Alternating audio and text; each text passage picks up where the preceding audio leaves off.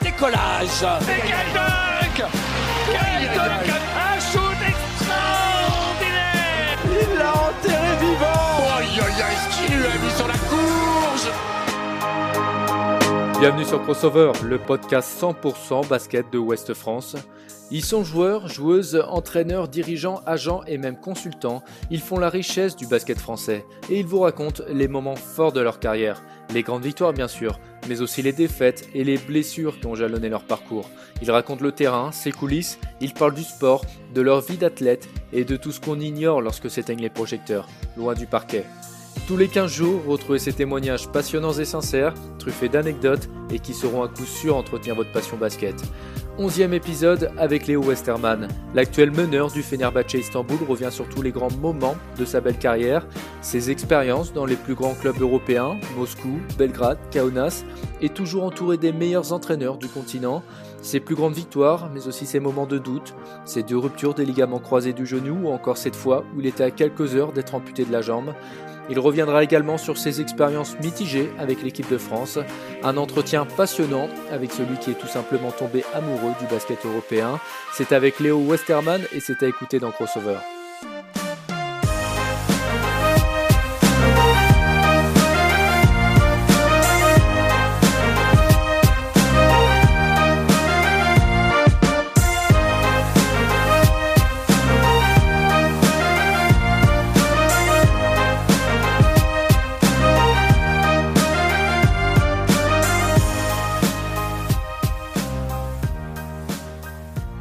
Léo Westerman, bonjour, comment tu vas? Très bien, merci, très bien. Bah déjà, merci à toi de, de, prendre le temps là, de chez toi à, à Istanbul. Euh, T'entames ta deuxième saison avec, euh, avec Fenerbahçe en Turquie. Comment se passe justement ce, ce, début de saison et cette période bon, voilà, assez particulière? Euh, Un peu mouvementé, mouvementé. On a dû annuler euh, quelques matchs de, de, de pré-saison à, à, cause du Covid. Ouais. Euh, maintenant, on est, on, est prêt à, on est prêt à jouer. On a joué notre premier match de championnat sans encombre et, demain, euh, euh, commencer le championnat d'Euroleague euh, avec la réception de Zvezda. Pour le moment, ça va, tout va bien. L'équipe, l'équipe aussi. On a, on, a fait une bonne préparation tout de même et donc, donc enfin prêt pour, pour ce début de saison. Alors Léo, on a, on a, une petite heure là de, devant nous. Forcément, on va parler basket. On va prendre le temps de, de revenir sur ton parcours, déjà très riche à, à 28 ans seulement. Euh, tu as connu une ascension constante qui t'a mené jusqu'au plus grand club européen euh, aujourd'hui. Euh, tu es clairement installé comme un, un joueur majeur de, de l'Euroleague. Au final, c'est un basket que tu affectionnes euh, particulièrement et qui a toujours été une, une source d'inspiration pour toi. Euh, justement, d'où vient cet attrait pour, pour le basket européen, là où les, là où les autres de, de ta génération voilà, voyaient principalement la NBA ah, Moi, c'est vraiment de famille. C'est vraiment euh, mon père, mon père qui m'a qui m'a très jeune et très tôt euh, mis, mis, devant des matchs d'Euroleague. Qui était un ancien euh, joueur, ton père Et un ancien joueur, il est ancien professionnel à la SIG Strasbourg. Il a joué quelques quelques saisons pour eux. Et donc donc ouais, c'est c'est de là c'est de là que tout part. c'est vrai qu'en France, on n'a pas trop cette cette culture d'Euroleague de de, commencer à avoir des matchs de Euroleague, c'est plutôt euh, tout NBA. Quoi. Enfin, c'est vrai que c'est très rare. Et ensuite, les cultiver avec les, les, années, euh, en regardant beaucoup de matchs de Euroleague et en, aussi, euh, moi, mon rêve, entre guillemets, c'était c'était de jouer, de gagner l'Euroleague. quoi. C'était pas de forcément de jouer en NBA. donc, donc ça s'est cultivé au fur du temps, mais au fur et à mesure du temps, mais tout part de, de, mon père. Et aujourd'hui, on, nous vend beaucoup les, les highlights NBA, c'est aussi ce qui fait rêver les jeunes.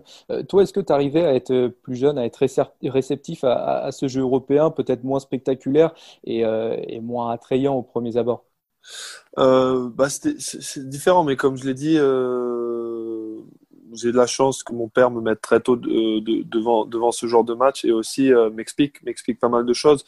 Et après, c'est venu tout naturellement, on va dire. J'étais vraiment euh, quand je regardais un match, je regardais pas forcément euh, les highlights, les stats. Euh, euh, bon, il y a 20 ans aussi, c'était différent. Tu pouvais pas ouais. en un clic voir les highlights comme aujourd'hui sur Instagram, sur Twitter. C'est tellement facile de décortiquer des matchs et de mettre les, les, les deux beaux highlights du match. il y a 20 ans, c'était pas encore comme ça. Il fallait regarder les matchs. mon père les enregistrait pour moi en cassette. voilà, des, des, des, choses comme ça. Mais c'est vrai que j'ai dès, tout petit, j'ai toujours voulu plus comprendre des choses précises du basket. pourquoi il dribble comme ça, pourquoi il fait une feinte, pourquoi euh, des choses des choses très très très basiques mais euh, plus plus précises que juste euh, il a mis un, gros dunk c'est ça c'était pas c'est pas ça là ça c'est la finalité mais tout ce qui se passe avant je pense que c'est le, le, plus important et c'est ce que ce que j'ai vraiment été attiré dès le plus jeune âge et justement, comment tu expliques qu'en France, on a moins cette culture du, basket européen par, par rapport à, d'autres pays comme, euh, comme la Serbie, la Lituanie, par exemple? Bah, Le basket, déjà, n'est pas, n'est pas le, le, sport numéro un, euh, même pas le numéro deux. Donc, euh, donc ça, devient, ça devient plus compliqué à ce niveau-là. Quand on va en Serbie, il y a une vraie culture sport en Lituanie. Euh, moi, je parle avec des, gens de mon âge euh, de, basket des années 90, de 2000. En France, il n'y a, personne qui, peut, qui peut me parler, enfin personne, j'abuse, mais très peu de monde, euh, de, des gens de mon âge peuvent me parler de, l'Euroleague des années 90-2000, tandis que Lituanie ou en Serbie, ils connaissent tout. Ils connaissent tout. Leur grand club des années 90-2000, tous les joueurs, c'est c'est vraiment impressionnant. Enfin, après, impressionnant pour nous Français euh, qui aiment bien, qui aiment bien l'Euroleague, mais, mais c'est la normalité pour eux, quoi. Alors Léo, tu, découvres le basket assez jeune, on l'a dit, tu le pratiques rapidement aussi, je crois, dans, ton Alsace natale. tu commences à, à Haguenau, puis à Grisoberhofen. Euh, tu es rapidement surclassé, même double surclassement, enfin triple surclassement aussi, je crois, ça va très vite. Euh, ensuite, à 14 ans, tu rejoins le centre de formation de Nancy, euh, où à cette période-là, à Nancy, quand tu es jeune et, que tu cherches à te faire une place dans le, dans le groupe pro, c'est assez compliqué, hein, c'est ça? Bah, J'ai 14 ans, j'y vais pour jouer pour jouer euh, KD France, euh, alors que j'étais minime. Euh, donc, donc non, il n'y avait, pas, avait vraiment pas de question d'être de, dans, le, dans le monde professionnel. j'étais, enfin, je jouais KD France, je jouais beaucoup.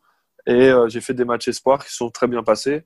Mais malheureusement, je ne pouvais pas jouer deux matchs par semaine parce que j'étais trop jeune. C'était quadruple surclassement pour jouer en espoir. Et à, à cet âge-là, et à ce moment-là, on pouvait jouer qu'un match par, par, par semaine.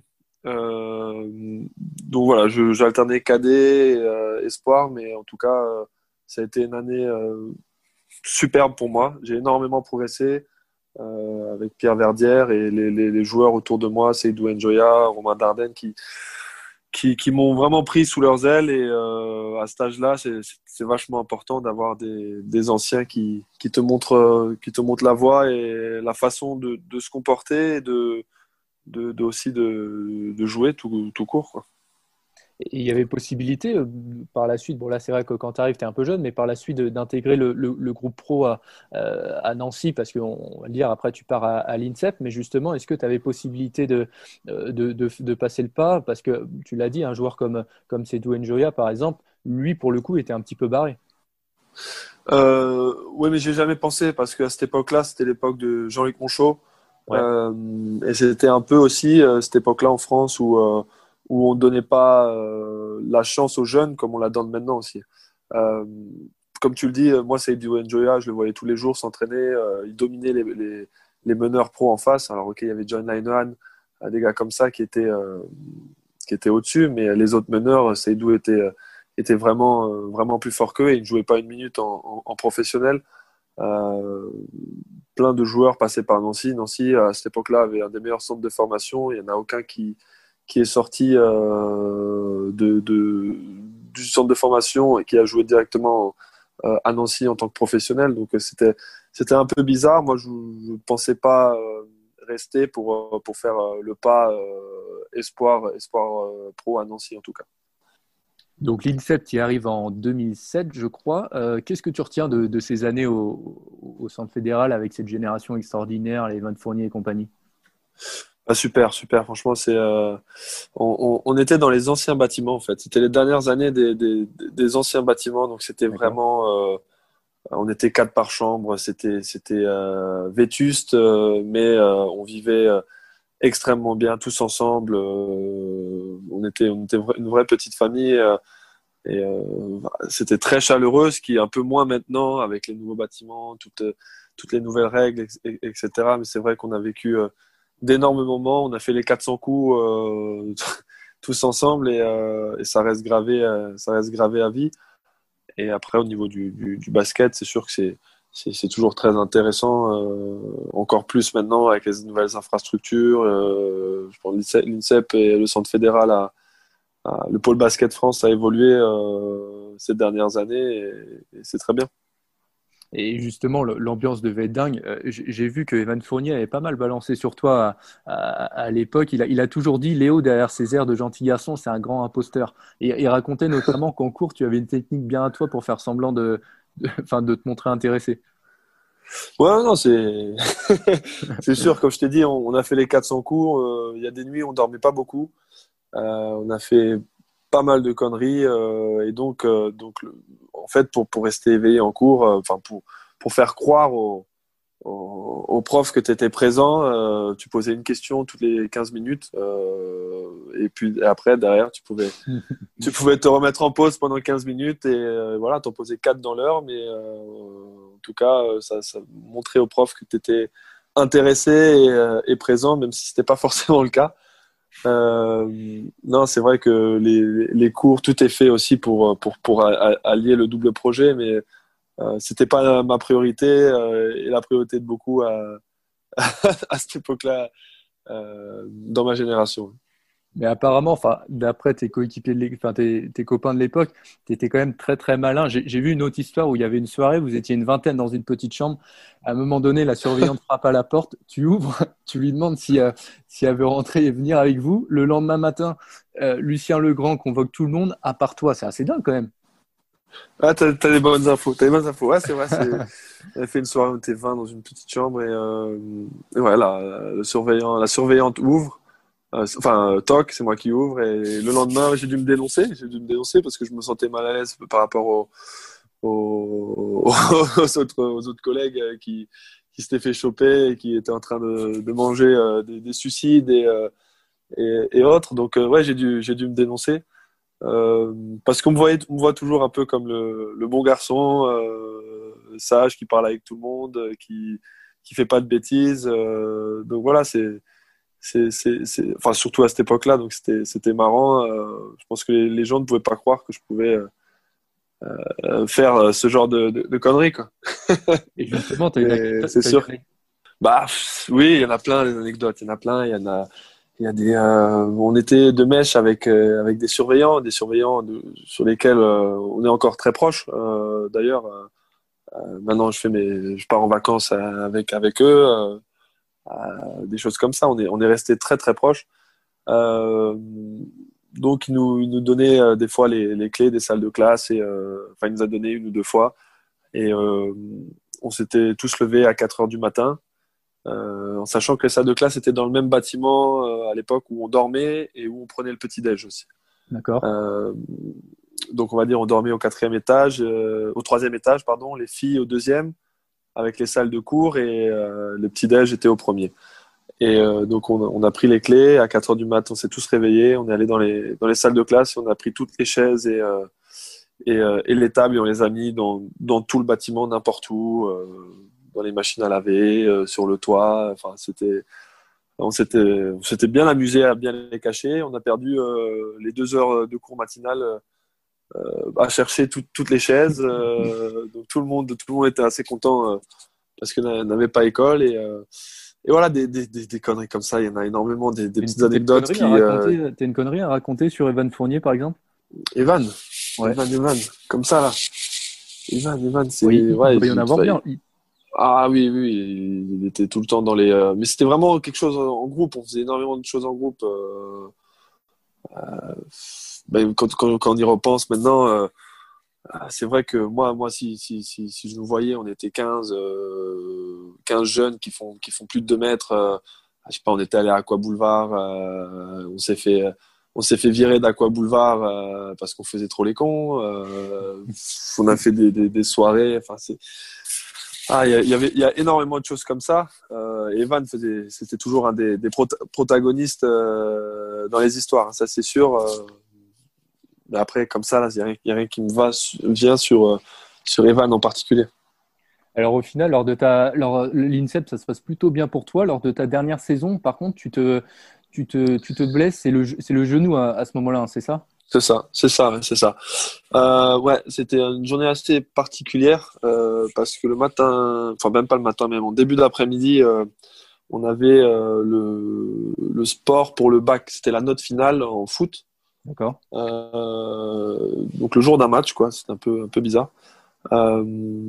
Et donc, pendant, pendant deux heures, on fait sport. Bah, c'est la note du bac qui compte. Et, euh, et je, sais que, que le sport compte énormément à l'INSEP pour, pour, pour, avoir son bac. Donc, on s'était vraiment donné à fond pendant deux heures. on était bien fatigué. Et derrière, directement, on est passé du, du sport au match. Quoi. au match et premier quart-temps, sur un drive anodin, bah, je, me, je me pète me pète les croisés. Alors de suite, euh, je sais pas vraiment vraiment ce que c'est. J'ai beaucoup mal sur le cou euh, et, derrière dans la foulée ça va. J'arrive à marcher dessus et je savais pas encore à l'époque que pour moi une blessure euh, c'est comme une entorse, une entorse de la cheville. T'arrives pas à, pas à marcher dessus aussi facilement les, les, heures qui suivent, les jours qui suivent quoi. Donc donc pour moi c'était pas forcément quelque chose de grave, surtout qu'on était vendredi soir. Euh, et j'avais l'IRM prévu que le lundi, euh, le lundi, oui, c'est ça. Euh, donc moi, mes parents étaient là ce week-end-là, samedi, dimanche, j'ai pu me balader dans Paris, j'ai pu, on a fait, on a fait plein de choses, des restos, etc. Et ça allait, voilà. Le genou, j'avais pas forcément mal, mais je sentais une petite instabilité, mais rien de, rien de bien méchant, quoi. Et le lundi, euh, j'arrive serein à l'IRM euh, c'est la douche froide, quoi. On te dit euh, croisé.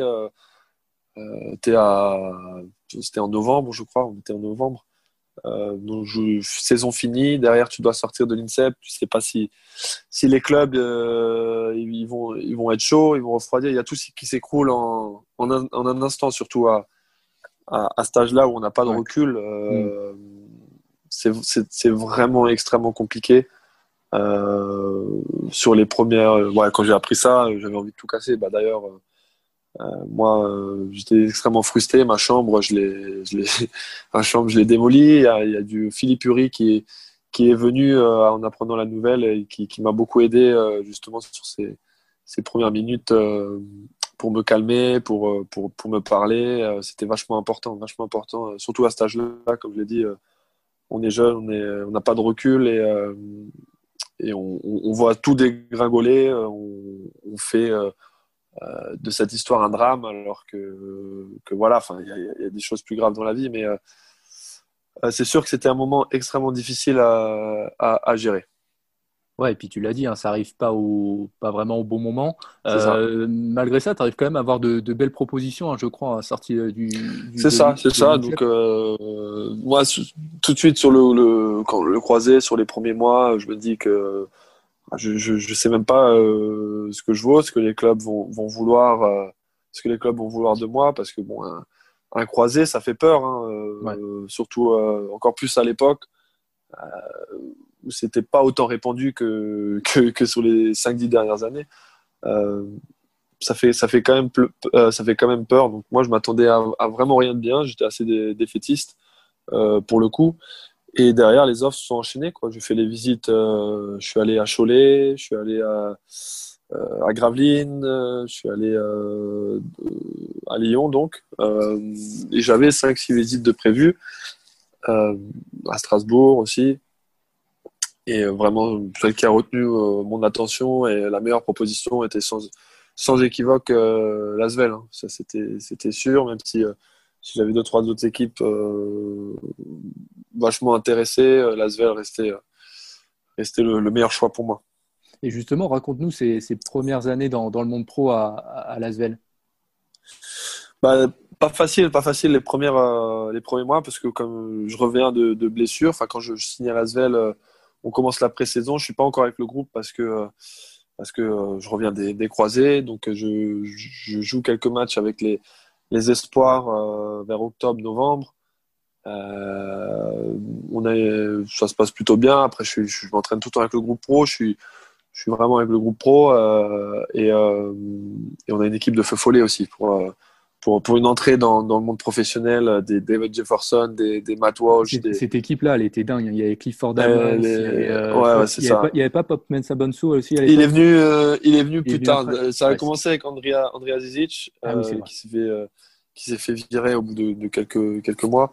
Et derrière Pops vient, une équipe talent, extra talentueuse, mais, mais des fous, quoi. David Jefferson, Matt Walsh, des des fous et c'est pas facile hein. c'est pas facile quand tu viens et t'as un américain euh, qui, qui gueule give me the fucking ball à toutes les actions euh, euh, qui se plaint qui enfin des, des, des connards quoi euh, et cette année là bah c'est l'année où je rencontre euh, Mike Gelabal euh, de mes plus belles rencontres basket et même humain tout nous tout nous oppose l'âge il est de Guadeloupe moi je suis d'Alsace deux mondes différents et au final, euh, on s'est retrouvés euh, ensemble comme cul et chemise. Euh, et c'est lui qui m'a vraiment épaulé dans, dans, mon entrée du, du, monde professionnel, qui m'a dit que il faut toujours des gens comme ça qui, qui t'apprennent un peu euh, euh, qu'est-ce que c'est le, le, le, vrai professionnalisme et qu'est-ce que c'est le monde? Parce que si, si j'avais pas eu Mike,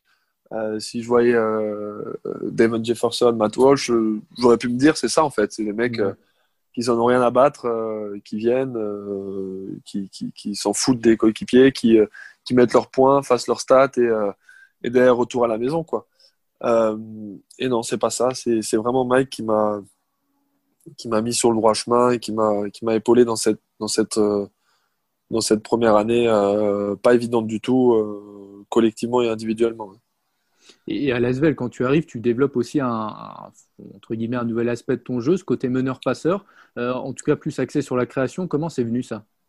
J'ai toujours été euh, assez intéressé par, euh, par la création, par les autres. Euh, c'est vrai qu'à l'INSEP, je pouvais, je pouvais plus scorer que, que ce que je faisais euh, au monde professionnel. Après, c'est vrai que quand tu es jeune, tu arrives dans le monde pro, on te demande, d'autres choses, quand on ne te demande pas forcément de scorer.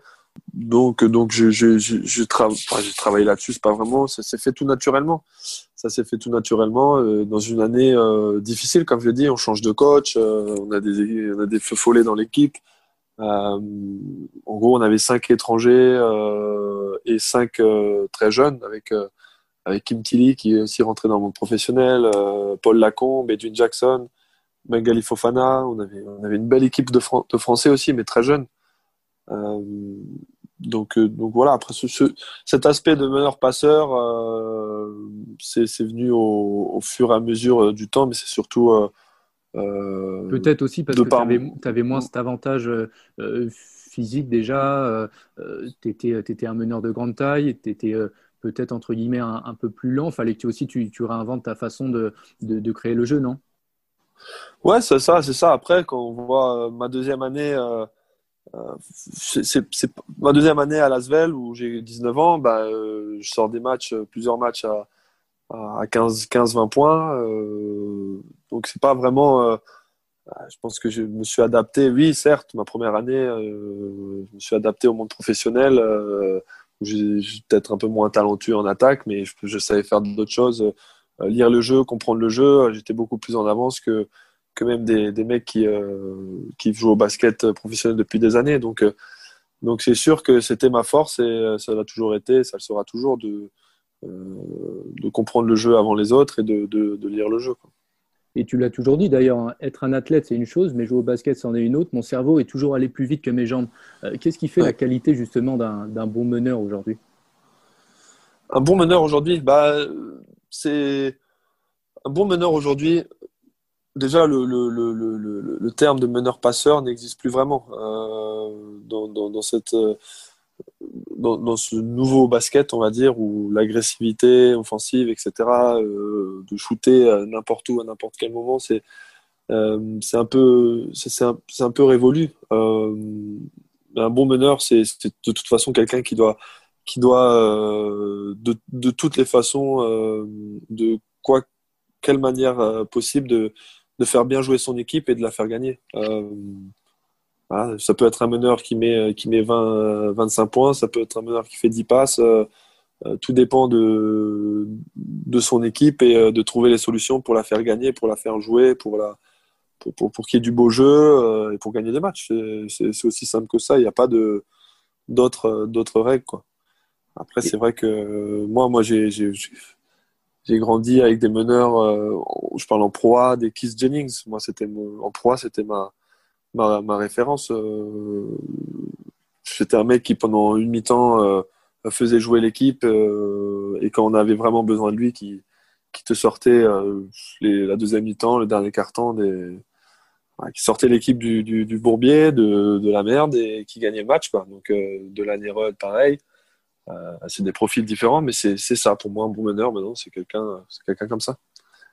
Et, je crois que c'est ta deuxième saison euh, à l'Asvel, tu as 19 ans et tu es nommé capitaine de l'équipe par, par, tes coéquipiers. Tu passes aussi une mhm. partie de la saison avec, euh, avec Tony Parker à tes côtés. Il, était revenu jouer en France pendant le lockout NBA. C'était une belle expérience aussi, j'imagine, dans ton développement. Ah, bien sûr, bien sûr, oui. J'ai grandi avec, en regardant Tony, donc c'est sûr que que c'était une très belle expérience de jouer à, ses côtés, aussi de voir justement euh, euh, son professionnalisme euh, et toutes ces choses, son leadership. bien sûr, à cet âge-là, tu apprends, énormément de, jouer avec Tony, avec Ronnie Turiaf, des gars comme ça. C'était vraiment génial. Alors Lasvel, tu y restes deux ans et en 2012, tu, rejoins la, CRB et le Partizan Belgrade. Euh, à 20 ans, tu es alors le plus, jeune, le, plus jeune meneur titulaire français en Euroleague.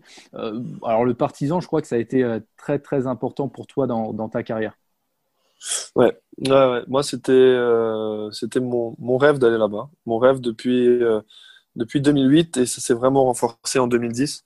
En 2010, puisque j'étais blessé à l'INSEP avec les croisés, j'ai pu j'ai pu aller voir le, Final Four d'Euroleague où il y avait justement le Partisan.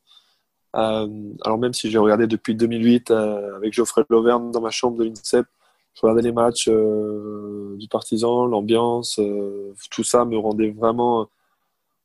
J'adorais, j'adorais voir ces matchs, j'adorais voir cette, équipe de jeunes qui, qui, défiait n'importe qui, les yeux dans les yeux, avec, avec des, des, des, jeunes Serbes et deux, trois Américains.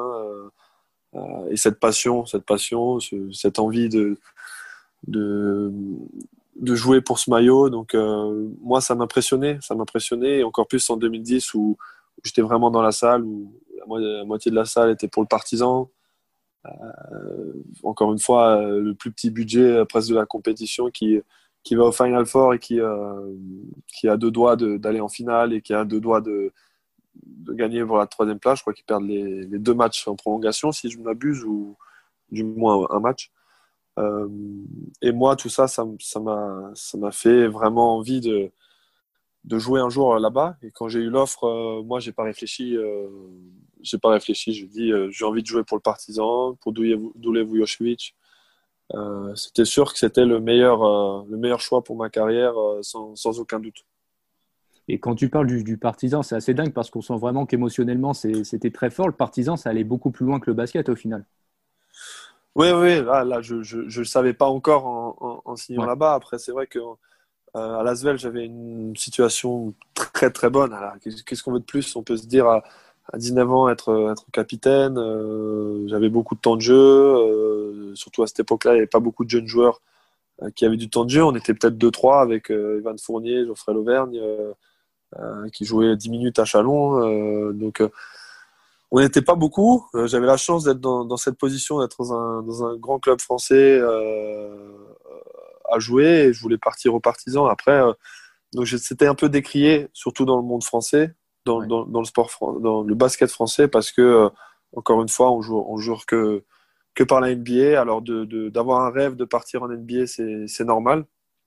Euh, mais d'avoir le rêve de partir euh, en Euroleague ou au Partizan, euh, ça par contre, ça coince. Donc, donc voilà, je comprenais pas trop à cette époque-là de ce, ce, fait-là, de, de, se dire voilà, NBA, il n'y a pas de problème, les mecs peuvent, de l'INSEP peuvent aller en NCA sans rien payer, alors que nous, tu vas aller dans un club d'Euroleague, tu dois payer, même si, même si c'est logique au final, les suspensions et tout ça, mais à cet âge-là, tu réfléchis différemment et, euh, donc, euh, donc je l'ai pas très bien vécu euh, des sorties dans les dans les journaux.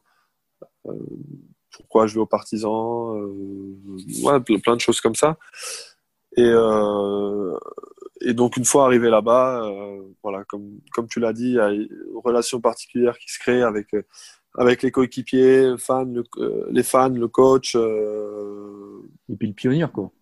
Le, le pionnier, ouais, non, mais c'est compliqué toujours de se dire, quand je quitte le partisan, donc j'ai 22 ans, euh, de se dire que les, les, émotions les plus fortes de ma vie de basketteur, je les aurais vécues euh, à 20-21 ans. Ouais.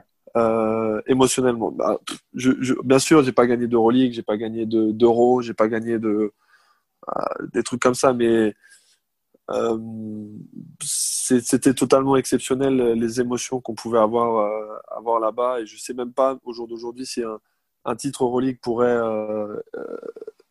être équivalent. Quoi.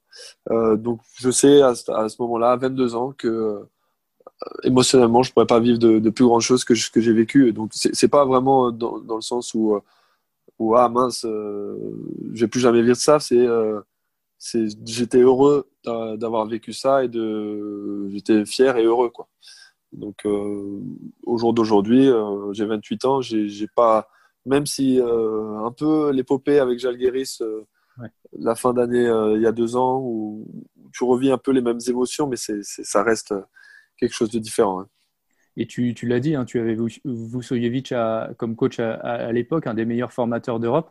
Euh, je, me souviens d'un reportage intérieur sport sur Canal Plus il y a quelques années où, on le voit te conseiller sur sa gestuelle de shoot. C'était assez dingue. on a l'impression qu'il t'apprend presque comment tirer. C'est assez particulier. Euh, tu as des anecdotes de méthodes un peu, un peu, un peu dingues qu'il employait aux, entraînements ou autres? Euh, Ouais, il y en a plein. Il y en a plein. Oui, oui, c'est sûr. Euh, avec lui, c'était la rigueur avant tout, le, souci du détail, les, plein, de choses comme ça. Euh, en fait, le matin, c'était vraiment euh, consacré au développement personnel, c'est-à-dire muscu. Derrière, on faisait entraînement individuel, bah, assez poussé, hein, mais entraînement individuel pendant, une heure et demie, deux heures. Et, là, à la, fin de chaque entraînement, chaque joueur, enfin chaque joueur, Bogdanovic, Bertans, ils avaient euh, Milosavljevic qui joue à Malaga maintenant. Ils devaient, euh, ils finir l'entraînement par 10, 3 points marqués de suite en stagger.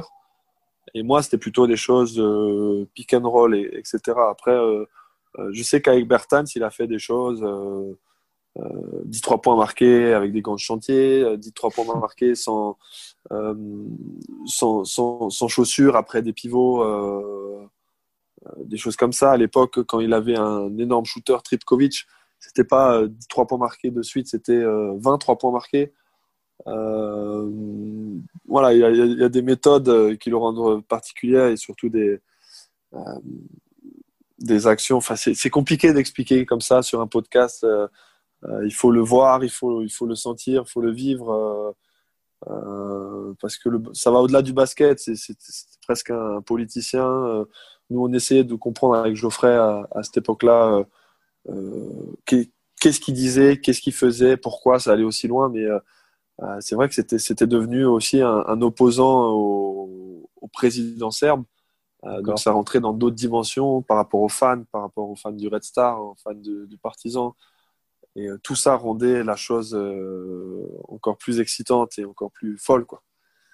Et à ce moment-là, à Belgrade, il y a une génération exceptionnelle avec Bogdan Bogdanovic, Davis Bertans, Nicolas Milutinov, euh, il y a Vladimir Lucic, Geoffrey Lovin, tu l'as dit. Euh, c'était comme une petite famille. Tu es encore en contact d'ailleurs avec, euh, avec tous ces gars-là? Ah oui, bah, énormément, énormément. Ouais. Lucic, Vladimir Lucic, Dragan Milosavljevic, Bogdan, on s'écrit toutes les semaines, presque de voir tous les jours. Quoi. Donc, avec, avec eux trois, c'est les trois Serbes vraiment où j'ai créé quelque chose de, de très fort. Euh, Nicolas Milotinov, quand on se revoit, c'est comme si on s'était toujours vu. Non, il y a, on a vécu quelque chose euh, qui, euh, qui, qui, qui, sera toujours là et qui, qui nous rendra toujours proches. C'est impossible d'avoir de, de, casser, de casser ces liens qu'on a créés qu'on a créé là-bas. Alors, au Partisan, la, première saison se passe bien. La deuxième, un peu plus compliquée avec une grosse blessure dès le début. Euh, je crois que tu mets neuf mois à, revenir de ça. Tu signes en France à Limoges. Comment tu as vécu ça sur le, sur le moment? Alors, oui, oui c'est la, deuxième saison où je, commence très bien l'année. Euh, je commence très bien l'année. Au bout du deuxième ou troisième match de Euroleague, je, à Moscou, je me, je me refais les ligaments croisés. le même genou. Euh, deuxième fois. Et là, là, ouais, deuxième fois, mais là, je me pète euh, tout le genou, les ménisques, tout, tout, tout. Donc là, pareil, c'était une année très charnière parce que je savais que à la fin de cette année, j'allais partir du Partisan euh, parce que c'était un peu dans comment dire dans la continuité des choses. Déjà là, t'étais déjà, faut le dire, hein, tu étais déjà annoncé dans les mock drafts au deuxième tour de la draft après ta première saison. Il y avait de gros clubs intéressés, Barcelone qui venait toquer à la porte. Enfin, tu avais vraiment un engouement. Oui, oui, non, déjà en décembre, la première année, euh, euh, CSK avait fait une offre, avait fait une offre pour, pour, me, pour acheter mon contrat et, euh, et bah, ça s'était pas fait finalement. Moi aussi, j'avais pas vraiment envie de, de partir. J'étais vraiment, vraiment très bien en partisan et je sentais que, que j'avais pas fini euh, tout ce que j'avais à faire ici. Euh, donc ça s'est pas fait. Euh, derrière, comme tu le dis, euh, je commence la deuxième année très bien. Je suis dans les mock drafts. Euh, ça commence à parler de plus en plus de moi à gauche à droite et je me pète les, je me pète les croisés et là tout, tout, tout s'écroule une nouvelle fois quoi. Tout s'écroule. Euh, qu'est-ce que je vais faire, comment ça va se passer, euh, où je vais aller? Euh, c'est très compliqué, c'est très très compliqué de, gérer cette, de gérer cette situation. Mais, mais j'ai essayé d'être le plus positif possible. J'étais bien entouré. Comme tu l'as dit, je mets neuf mois à revenir parce que je prends mon temps. Euh, je, en juillet, je, je, je, signe quand même un, un deal avec Barcelone. C'était vraiment, c'était un peu comme une draft en fait. Ils, ils, ils achetaient mes droits. D'accord. Euh, donc, euh, ils, m'ont donné euh, une bonne somme d'argent en contrepartie des. si les deux années suivantes, ils, aimeraient me signer, ils auraient l'avantage. En fait. ils auraient, enfin, je devrais aller à Barcelone. donc, c'est un peu ça qui, qui s'est qui s'est passé. Derrière, je devais quitter le Partisan et Limoges, Limoges est venu avec l'Euroleague, une belle offre, un beau contrat pour en France. Euh, donc j'ai tout de suite su qu'ils avaient vraiment envie de moi. Et euh, pour revenir à la compétition, etc., je me disais que la France, euh, c'était le là où je, je, pourrais me sentir le plus à l'aise. Ouais, donc ça, Limoges, c'est en 2014. Tu reviens, euh, tu reviens en France. Euh, à ce moment-là, bon, Limoges, il, change trois fois de coach en deux ans. Il y a quand même le titre de champion de France en 2015. Euh, qu'est-ce que tu retiens de, de, parce que tu y restes deux ans, et qu'est-ce que tu retiens de, de ces deux années au, au, CSP Plein, plein de hauts et de bas. Plein de hauts et de bas. la première année est compliquée. Je reviens encore une fois des croisés, un championnat qui me correspond un, un peu moins. Euh, je suis pas vraiment performant, euh, très maladroit. Euh, je pense que j'étais pas au niveau des attentes qu'on, enfin au niveau des, de l'attente qu'on voulait de moi ou des choses comme ça. Mais euh, au final, au final, on gagne, on est champion de France, on est champion de France, on change de coach encore un mois avant les playoffs. On n'est pas, on n'est pas les favoris, même si on a une grosse équipe. Et, euh, et, on finit champion de France et à Limoges quand quand quand tu vis ces moments-là aussi, les quarts, les demi, les finales euh, à Beaublanc, salle pleine, euh, juste à côté de Beaublanc, tu as le stade de foot qui est plein avec les écrans géants et, ça c'était exceptionnel. C'était exceptionnel, même si dans cette saison, comme je t'ai dit, elle est faite de haut et de bas. on est éliminé en huitième de finale par le Portel en Coupe de France, qui était en Pro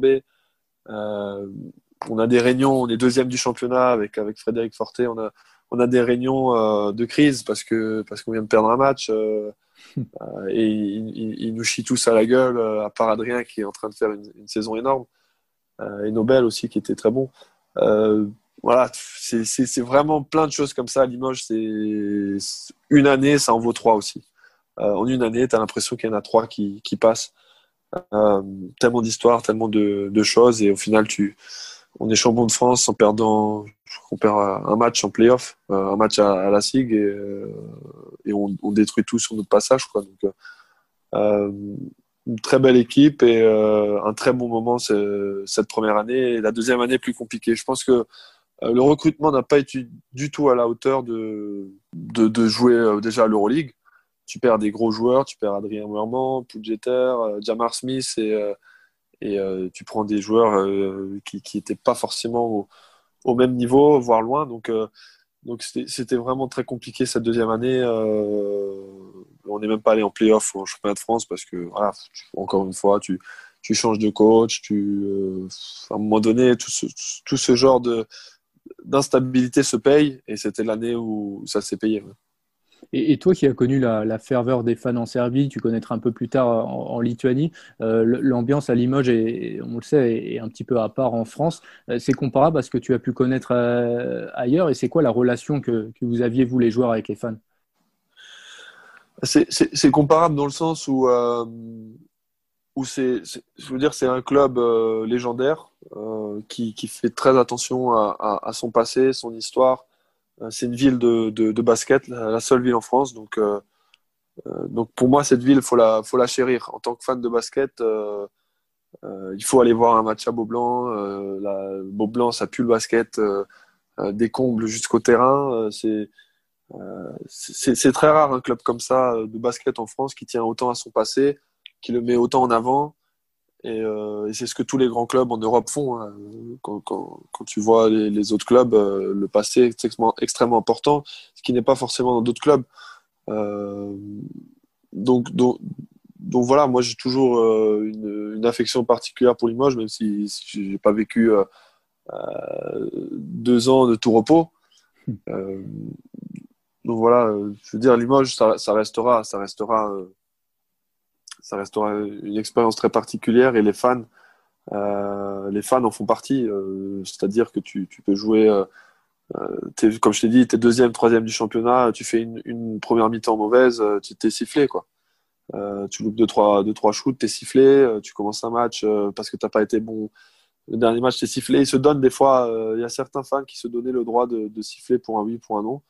alors c'était un peu c'était pas facile. Euh, JP Batista, euh, gentleman comme il est, euh, il n'a pas vécu une année facile. il était sifflé, même en playoff, il était sifflé. Quoi. Donc c'est c'est compliqué, c'est compliqué à gérer à certains moments. Je sais qu'il y a des, des joueurs qui, qui, reçoivent des, des messages dans leur boîte aux lettres privée, dans leur maison, ah, des choses comme ça. C'est sûr qu'il y, y, a des gens qui qui, qui se permettent un peu trop de choses. Euh, mais en tout cas, euh, les vrais fans, les vrais, les vrais, supporters, ils étaient, ils étaient présents et, euh, et c'est une ambiance exceptionnelle. après, rien, pour moi, sur ce que j'ai vécu, rien n'équivaut. ce que j'ai pu vivre aux, partisans, c'était totalement phénoménal. Quoi. après, c'est toujours pareil. J'ai eu la chance dans ma carrière de, de, de vivre peut-être trois des meilleures ambiances en Europe. Sûr. Avec euh, Jacques Viris, Limoges et, euh, euh, et, le Partisan. Donc, c'est. Au final, c'est choisir entre la meilleure ambiance en Serbie, la meilleure ambiance en France et la meilleure ambiance dans les pays de l'Est. Quoi. Donc, c'est. Choisis ton caviar, ou quoi, caviar ou foie gras. Quoi. Hmm. Donc, voilà. Donc Limoges, tu y restes deux ans. Euh, ensuite, tu, retournes à l'étranger en Lituanie du côté du, du Zalgiris Kaunas pour une saison où tu es champion de Lituanie. Puis tu rejoins une des plus belles armadas d'Europe avec le, CSK Moscou en Russie. Euh, là, malheureusement, c'est de nouveau un peu plus compliqué physiquement. Hein. Tu joues 17 matchs sur 36 en Euroleague, tu loupes le Final Four euh, parce que surtout, tu connais une blessure qui aurait pu être très très grave. Ouais, je, fais une très belle saison au, au avec euh, pareil encore une fois un, grand club, un, grand coach qui, qui, qui, est Charas, tout se passe très bien et je signe derrière au, CSK Moscou. Euh, de, moi, mon rêve qui a toujours été euh, de, de, gagner l'Euroleague, quand tu signes au CSK, tu t'en rapproches parce que c'est c'est certainement le club sur les, les 20-30 dernières années qui est le plus régulier, même s'ils n'ont pas toujours gagné, ils ont presque tout le temps fait les Final Four. Euh, donc, euh, donc c'est sûr que là, c'était vraiment un, step au-dessus et euh, je rentrais vraiment dans la cour des grands, on va dire. Et fin octobre, match anodin du championnat russe, je joue les 30 dernières secondes et je me prends une béquille anodine, pareil, un truc qui arrive, je sais pas combien de fois par, par saison. Et, derrière, je rentre au vestiaire, je trouve pas le docteur. Le docteur, finalement, il vient, il me donne un petit médicament, même pas strapper, ok, bah, je, rentre à la maison et euh, je me sens très mal, euh, je m'endors, je m'endors jusqu'à minuit, une heure du matin où, euh, je me réveille d'une douleur atroce à la jambe et je vois que ma jambe a amplifié de deux. donc j'essaye d'appeler le docteur, plein de monde du club, personne ne, ne, répond. Quand quand tu es étranger, tu viens d'arriver en Russie, t'as pas, enfin, j'avais un chauffeur qui vivait à deux heures à deux heures, donc il fallait toujours que, je l'appelle avant, donc je pouvais pas aller à l'hôpital comme ça. Euh, personne parlait anglais, il me fallait quelqu'un du club, euh, donc je pouvais pas aller aux urgences. Et pour moi, c'était juste une béquille, quoi. J'avais juste la jambe qui grossissait. Euh, et les heures passent dans la nuit, la douleur devient de plus en plus insupportable, vraiment atroce. et le docteur me répond à, à 8 heures du matin que je dois aller à la salle. déjà, pour se déplacer, c'était presque impossible. Et euh, donc à 8 heures du matin, donc j'arrive, euh, il arrive que lui aussi il habite à 2 heures avec le trafic de, la salle, donc il arrive vers 10 heures. Euh, il voit ma jambe, il dit ok, je te rappelle dans une heure pour pour voir ce qu'on va faire. Et je rentre à la maison et il me rappelle à, à 16 heures, donc 6 heures après, on va à l'hôpital. je vais à l'hôpital, je dois faire un, IRM, mais c'est impossible de le faire tellement la douleur est, incroyable et et derrière, donc je comprends rien. Les médecins parlent russe. Euh, je comprends rien du tout. Euh, pour moi, ça va être un truc, euh, une béquille. Euh, ils vont m'opérer. Euh, je sais pas pourquoi d'ailleurs. Ils voulaient m'opérer, sortir un peu de sang et dans trois semaines, c'est réglé quoi, une ponction quoi. Et, et je me réveille en salle de réveil. Et je vois que j'ai des bandages sur la jambe. et, et le premier, la première chose qui m'a aidé, c'est pourquoi pourquoi pourquoi c'est enfin les bandages étaient bizarres et euh, euh, quand ils changent le, le, pansement je vois deux énormes trous mon muscle ouvert euh, deux énormes trous au niveau de la jambe sur 20 cm même 30 presque 30 chaque trou et je comprends pas je comprends pas donc je, panique un peu et, et, un médecin qui parle anglais m'explique ce que j'ai eu euh, que j'ai failli perdre ma jambe. Quoi. J'étais à, quelques heures de, perdre ma jambe. Euh, en fait, euh, la béquille a touché une artère et l'artère a explosé. Donc le sang s'est répandu partout dans le muscle et, était en train d'asphyxier le muscle. Donc, voilà, je suis resté près d'un mois à l'hôpital avec avec la jambe ouverte. j'ai eu trois quatre opérations, trois opérations pour fermer faire la plaie et, euh, derrière donc euh, une rééducation. Euh, j'avais plus aucun muscle, plus, rien à cette jambe. J'avais un bâton quoi. et derrière donc je, reprends trois quatre mois après, mais je reprends parce que c'est le CSK Moscou, tu as une pression énorme. j'ai signé qu'un an, enfin un plus un. Donc si je veux valider ma deuxième année, il faut que je joue. je reprends, donc même les matchs que je joue, je les reprends, mais sans, sans grande conviction et sans euh, de loin euh, être à mon meilleur niveau. Et quand tu joues au CSK, euh, tu es obligé d'être à ton, meilleur niveau. Ouais, c'est sûr. et en fin d'année, quand les playoffs approchent, playoffs d'Euroleague, je commence à, à, bien jouer, à me sentir bien. Je fais des bons matchs. Je suis plutôt très bon, même en, en, playoff contre le Kimki. il manque Nando. Nando se blesse quelques jours avant, euh, avant le match euh, des, des playoffs d'Euroleague et donc je, joue plus euh, et je prends vraiment bien ma chance. on part au Final Four. Enfin, on part au Final On se qualifie pour le Final Four et je commence à ressentir des douleurs au dos. Et pareil, un match à, à, 10 jours du Final Four, quand je m'échauffe, je sens que ma jambe droite ne répond plus. Et, euh, et, donc je fais une IRM et pareil, hernie, discale qui, euh, qui inhibe un, un, nerf et donc douleur atroce euh, dans toute la jambe pendant, pendant longtemps et je suis obligé de me faire opérer. Obligé de me faire opérer. Euh, voilà. Donc c'était mon année, euh, année un peu cauchemar. Euh, derrière les médecins du CSK qui, qui disent que, que je suis fini entre guillemets. D'accord.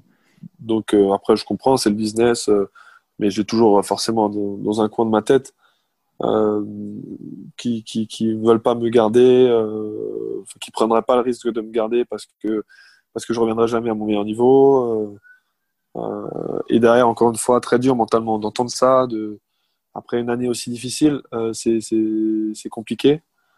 Mais je me laisse pas abattre. Je fais ma rééducation. J'ai pas de club et et derrière Charas qui entend que, que, que, ma rééducation se passe plutôt bien. Euh, il me rappelle en. C'était fin. début octobre, je crois. début octobre, il me rappelle et je signe à, à Kaunas pour une nouvelle année. Ouais, c'est ça, parce que tu l'as dit, hein, au CSK, tu avais une 1 plus 1, donc du coup, le CSK active pas ta, enfin, te, te libère, hein, active pas ta clause. Euh, bah, euh, C'était très compliqué parce que euh, on gagne le titre, on, on, gagne le titre euh, VTB, championnat russe. Oui. et derrière, avant de monter dans le bus, Itoudis, Dimitri Itoudis me dit, écoute Léo, je vais tout faire pour te garder, je te veux pour l'année prochaine, euh, euh, compte sur moi, etc., etc. Donc moi, ça me met de bon au cœur, je suis vraiment content. Euh, je pensais vraiment que j'allais partir et, une semaine après, le président du CSK qui m'appelle et qui me dit, bah non, on a choisi une autre direction. Enfin, même pas une semaine après, parce que parce qu'il me dit ça le 25 juillet. Le 25 juillet, il me dit attends, attends, attends, on voudrait te garder, attends. Donc moi, toujours plein d'espoir. Hmm. Et au final, le 25 juillet, euh, ils me disent non, ça ne va pas être possible. Quoi.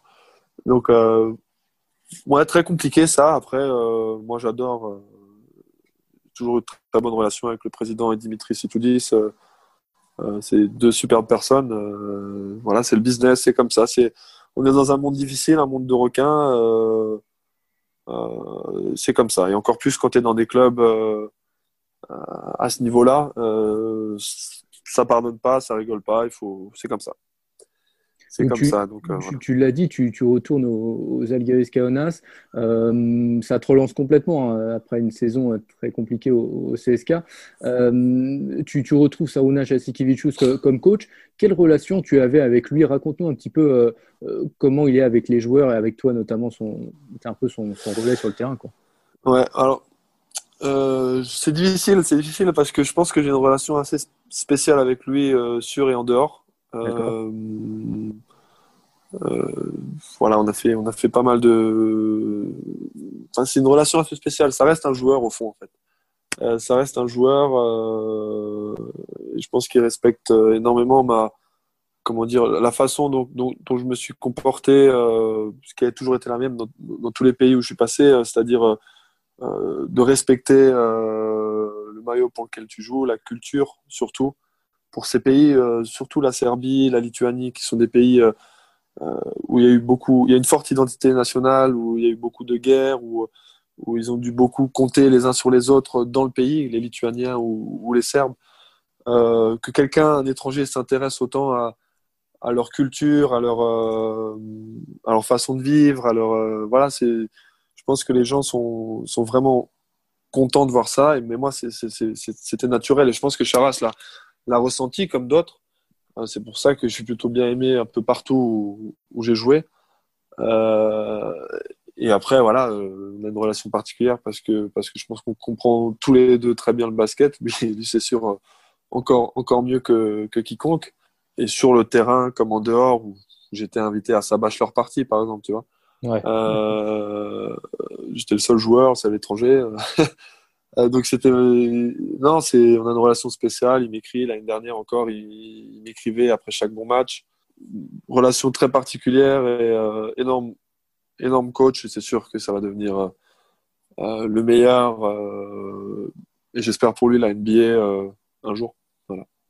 Ouais, parce qu'en très peu de temps, il s'est imposé comme, euh, comme un des meilleurs coachs d'Europe. Et en dehors de votre relation, qu'est-ce qui fait qu'il est, euh, qu'il est si spécial et qu'il réussit euh, aussi vite et enfin par rapport à ce qu'il fait en ce moment, c'est assez, incroyable.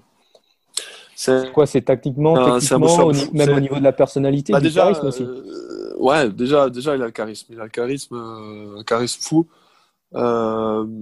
Deuxièmement, c'est un passionné euh, de basket, euh, ce qui est très important parce qu'il passe des heures et des heures à regarder des matchs, euh, des matchs du championnat de France, des matchs bah, à l'époque du Jalgiris, hein, parce que maintenant, je pense avec l'équipe qu'il a, c'est un, un, peu différent.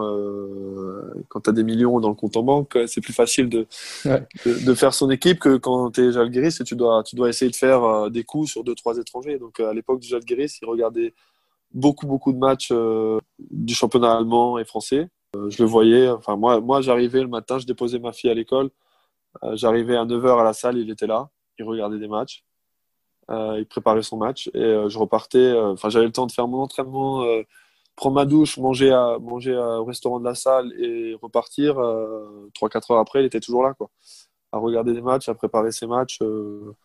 donc déjà, il y a ça, il n'y a, pas de secret, il y a le, le, travail. Et après, il a un talent inné pour, pour le, la tactique, le, coaching. il a des idées bien à lui, bien précises. Je pense qu'il a une confiance en lui énorme aussi, ce qui est très important.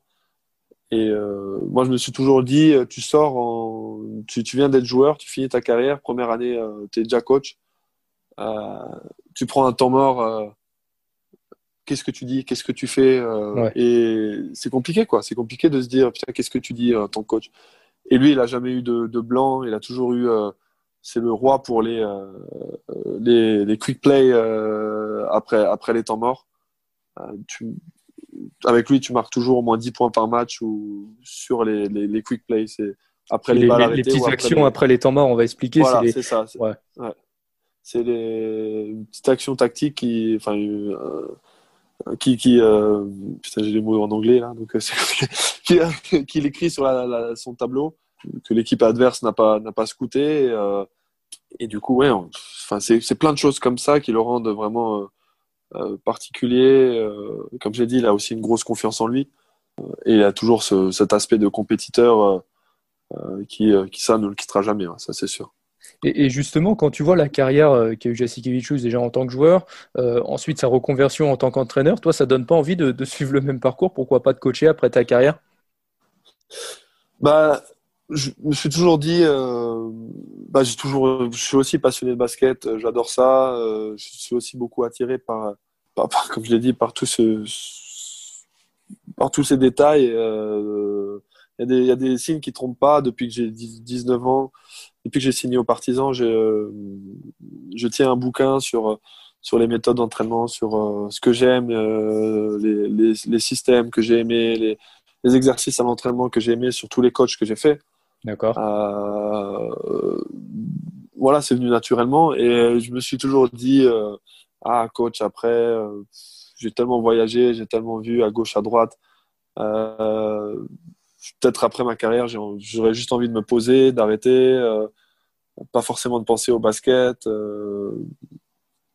Donc je me posais plein de questions et en fait, donc il y a deux ans, on était avec Charas après un match, on avait gagné et on était en soirée. et euh, bien tard dans la soirée même, euh, il vient me parler et il me dit euh, Qu'est-ce que tu as pensé à faire après ta carrière? Bah, Je dis Écoute, je sais pas trop. peut-être peut-être coach, mais je suis pas sûr. je lui explique pourquoi. Et, il me coupe et il me dit Ah non, non, non, il faut que tu sois coach. Il faut que tu sois coach.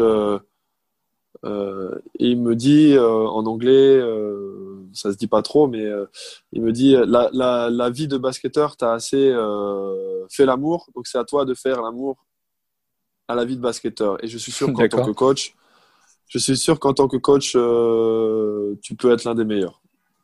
Que, que, lui, il te dit ça comme ça. Et moi, j'ai toujours eu des a priori, enfin des a priori, parce que j'ai eu beaucoup de coachs assez durs euh, Vujocevic, Itudis, euh, Obradovic maintenant, Charas. Donc j'ai toujours un peu dans ce moule, un peu, euh, un peu serbe, où, mentalement c'est très très dur. Beaucoup plus que physiquement, mentalement c'est c'est tous les jours cette pression, tous les jours. c'est très compliqué quoi. et moi, je me vois pas faire ça parce que c'est pas forcément mon caractère d'être aussi dur. donc je dis tout de suite à Charas, oui, mais je me vois pas être comme toi. Euh, je lui dis franchement, parce que comme je te dis, on a une relation. Euh, euh, je me vois pas être un connard comme toi tu l'es avec nous, tu vois. Et, euh, il me dit non, non, non, t'as pas besoin, t'as pas besoin d'être comme ça. Euh, il me donne l'exemple de, de Pini Gershon, par exemple. il me dit moi, dans ma, je me suis inspiré aussi de coach. bien sûr, il y a Obradovic, il y a Pejic que j'ai eu, mais Pini Gershon, c'était une, façon différente de voir le basket. Euh, le seule chose qu'il faut que tu sois, c'est être, euh, comment, dire, comment dire en français, euh, le plus connard possible que ta personnalité te, le, te laisse faire. D'accord. donc que tu sois toujours sur la borderline. Et j'ai trouvé ça vachement intéressant parce que c'est vrai qu'au final, tu es une figure d'autorité en tant que coach, mais tu peux pas tu peux pas tricher, tu peux pas tricher. ça se voit tout de suite, les joueurs le sentent tout de suite quand quand, quand tu en fais trop, quand quand t'es pas toi-même. Et, donc ça, ça m'a vraiment conforté, vraiment dans cette discussion, dans le fait que que oui, certainement après après ma carrière, certainement je ferai coach. Et aussi une discussion avec euh, Ali, Ali Bouziane qui était venu à, à Kaunas pendant quelques jours. Et il, m'a dit Franco que j'ai de la chance d'être passé dans tellement de clubs, d'avoir tellement de connexions parce que au final euh, euh, c'est un peu ça, c'est un peu ça aussi être coach, euh, avoir des, bonnes connexions partout, des, bons retours. Euh, voilà, j'ai joué en Lituanie, en Serbie, en Russie, en France. je connais énormément de gens. Qui, sont autour du basket et, j'ai fait peut-être les plus grands coachs d'Europe sur, ces 10-15 dernières années. Donc voilà, tout ça me pousse et me conforte à, à pourquoi pas être coach. Quoi. Euh, alors, on l'a dit au, début de l'épisode, aujourd'hui, tu es, à Fenerbahce, tu as été juste après Kaunas. Euh, toi, tu, tu l'as expliqué, hein, tu es assez proche de Jasikevic. Justement, comment il a vécu le fait que, que tu, tu partes comme ça en Turquie? Euh, bah, comme je t'ai dit, encore une fois, on a une relation tellement particulière. Je suis venu ici à Istanbul, je l'ai annoncé assez tard. Euh, enfin, bien sûr, Charas était au courant de toutes les discussions avec le, le, le Fener, mais moi, avec mon passif de blessure, je m'emballe pas trop vite. Je préfère d'abord faire les, les, les, tests médicaux, euh, puis signer le contrat, puis l'annoncer. Quoi. Donc, donc, quand je suis venu ici, j'ai fait les tests médicaux. Euh, euh, l'été dernier. Euh, tout s'est très bien passé. J'ai signé mon contrat et le soir même, donc j'ai appelé le, le, le, président, enfin le GM de, de Jalgueris et, euh, et derrière j'appelle Charas qui me répond. Euh, premier mot qu'il me dit c'est ah, c'est maintenant que tu m'appelles. c'est maintenant que tu m'appelles. Écoute, je suis en train de faire le golf là. Je suis en train de faire un 18 trous. Je te rappelle plus tard. et donc le donc le soir même, il me rappelle. Et donc pareil, euh, pas de problème, il me souhaite euh, tout le bonheur du monde, etc. Il me raconte un peu comment ça s'est passé euh, avec Jelko, Jelko Obradovic qui appelle Charas quelques semaines avant, qui lui dit écoute, j'aimerais bien signer Westerman, est-ce que c'est est-ce que c'est possible? Et Charas qui lui répond bah oui, pas de problème, c'est possible, mais me rappelle pas pendant un mois. Et il raccroche. Voilà, c'est la relation parce que aussi Jelko et Charas ils ont une relation euh, ils étaient joueurs coach, enfin joueurs coach tous les deux. Euh, était le, coach de Charas, donc ils ont aussi une relation très particulière, un peu, un peu comme ça. Donc euh, c'est très marrant de, de connaître l'histoire de, de, cette signature. Et, euh, et, donc non, il a très bien pris. comme je te l'ai dit euh, euh, l'année dernière, à chaque, chaque bon match, il m'écrivait un, un, message parce que c'était pas facile aussi l'année dernière. ça avait très mal commencé. Euh, pour moi et pour l'équipe. Donc, euh, donc voilà, vraiment un soutien euh, et d'une personne comme lui, c'est encore ça, le soutien est appuyé quoi. Je veux dire elle est quand même assez dingue l'anecdote sur le sur le golf. Euh, alors Léo, dans ta carrière, il y a aussi eu l'équipe de France. Euh, déjà, ça a commencé euh, très tôt avec les avec les jeunes où tu, tu remportes plusieurs médailles. Ensuite, euh, chez les A, tu remportes le bronze au, au championnat d'Europe 2015. Euh, c'est l'équipe de France, c'est un peu particulier parce qu'on l'a dit, hein, tu arrives à ce moment-là, la veille dans l'équipe, tu arrives la veille du, du premier match, hein, c'est ça? Ouais, ouais c'est ça, c'est ça exactement, exactement. Euh, je crois qu'il y a Antoine qui se blesse. Euh, Thomas, il a un problème, euh, je sais pas vraiment lequel. Il, je crois qu'il n'est pas libéré par son club. Ouais, ça doit être ça, voilà. et donc, on m'appelle à l'avant-veille de l'Euro. Demain, est-ce que tu peux être à Montpellier? Bah, Bien sûr. Qu'est-ce que je te dis? Très bien. très bien. Donc, je suis arrivé la veille de l'Euro à Montpellier. écoute, d'avoir joué plusieurs fois contre Vincent Collet euh, d'avoir fait des préparations, j'avais fait la, prépa de l'Euro 2013. Euh, Evan et moi, on était les, derniers écartés en, en 2013 avant qu'il fasse champion, champion d'Europe. Donc, euh, donc j'avais fait toute la prépa et c'est vrai que tous les systèmes, toute la, manière de jouer, la façon de jouer euh, durant les années euh, était restée la même. Donc, euh, je me suis très vite adapté. On a eu un premier tour plutôt facile aussi pour, euh, enfin facile entre guillemets pour pour mettre dans le bain. Euh, bon après même après j'ai pas j'ai pas presque pas joué les, les matchs coup près. Mais c'est une, très bonne expérience en France en plus à Lille, c'était phénoménal cette ambiance dans ce stade de foot donc c'était une très bonne, euh, un très bon sentiment, euh, même si, encore une fois, euh, c'est pas quelque chose enfin, c'est parce que Antoine s'est blessé que Thomas est pas venu. C'est pas parce que j'ai gagné ma place entre guillemets. Mais, mais justement, on l'a vu tout au long de l'épisode en, retraçant ton parcours. Tu as quand même évolué dans les plus grands clubs européens, mais à côté de ça, tu n'étais pas forcément en équipe de France. C'est dû à quoi, selon toi, une, une, une, grosse concurrence sur le poste de meneur? Bah, C'est des choix, du choix du, du, du sélectionneur. Après, en 2013, euh, je sortais d'une bonne année aux au partisans, euh, mais je pense que Thomas, Thomas était, euh, était meilleur que moi sur la prépa, donc c'était c'était normal. Bien sûr, j'étais très déçu. Euh, T'es le dernier coupé, derrière il faut champion d'Europe. Ah, c'est sûr que ça fout les boules. Euh, derrière, je me blesse, je suis à Limoges, donc donc c'est pas non plus. Je suis pas très bon non plus à Limoges sur sur sur la première année. Ah, c'est compliqué, c'est les JO. Euh, et derrière, 2015, ok, j'y suis, mais, euh, mais, Thomas est dans un grand club. Euh, Antoine est, un peu le joueur que, Vincent affectionne dans, le système, qui est bon aussi dans le système de Vincent. il a la SIG, etc. Donc c'est sûr que il y avait, il y a des choix du sélectionneur qui, sont rentrés en compte dans, ces années-là. Euh, qui ont fait que, que, que, que j'y ai pas été. Après, sur les dernières années, je pourrais pas, je pourrais pas trop te l'expliquer parce que je pense avoir fait des bonnes années. Euh, bon, bien sûr, le CSK, je me blesse. Après, après le Jalgiris, je fais une, très bonne année. On m'appelle pas, euh, etc., etc. L'année dernière aussi. C'est un regret pour toi, tout ça? Non, non, parce que c'est des choix du, du, sélectionneur, encore une fois. Il euh, faut, faut les respecter. Euh, c'est comme ça. Après, je pense que que je pourrais apporter à cette équipe. Euh, mais c'est comme ça. Voilà, j'ai pas, j'ai pas de, de regrets par rapport à ça. Euh, du coup, ça me fait passer euh, du, les étés avec ma, ma, famille, mes deux enfants. Moi, je trouve toujours du positif partout, en fait. Ouais. Voilà, je vois Nando. Nando, il est là tous les étés pour l'équipe de France. il n'a peut-être pas passé autant de temps avec, la, avec sa famille que, que moi j'ai passé sur les premières années. Enfin, j'essaye de, de, trouver du positif dans tout, même si, bien sûr, comme tout le monde, j'aimerais jouer pour, pour l'équipe de France. Bon, J'imagine que tu gardes les, les JO de, de l'été prochain en ligne de mur. Euh, je me focalise plus du tout euh, là-dessus. Hein. Euh, voilà, comme je te dis, les deux dernières années où je fais des saisons plutôt bonnes, euh, je suis pas, je suis pas appelé, donc donc on va dire que que non, je je, je, je, je me focalise sur sur mon club et voilà, ça, c'est très bien comme ça.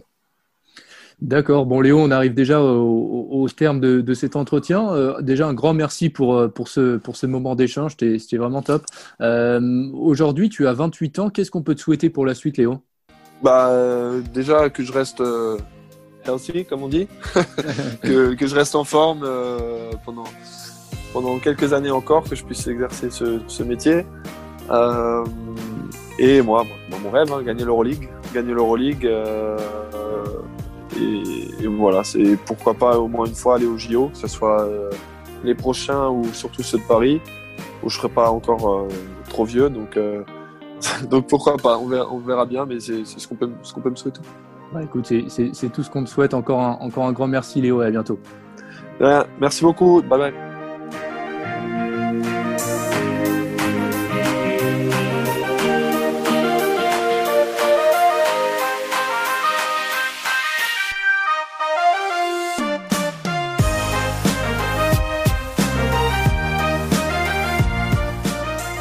Cet épisode ainsi que nos autres productions sur le mur des podcasts et aussi sur notre application Ouest France. N'hésitez pas à nous mettre 5 étoiles si vous avez aimé ce programme.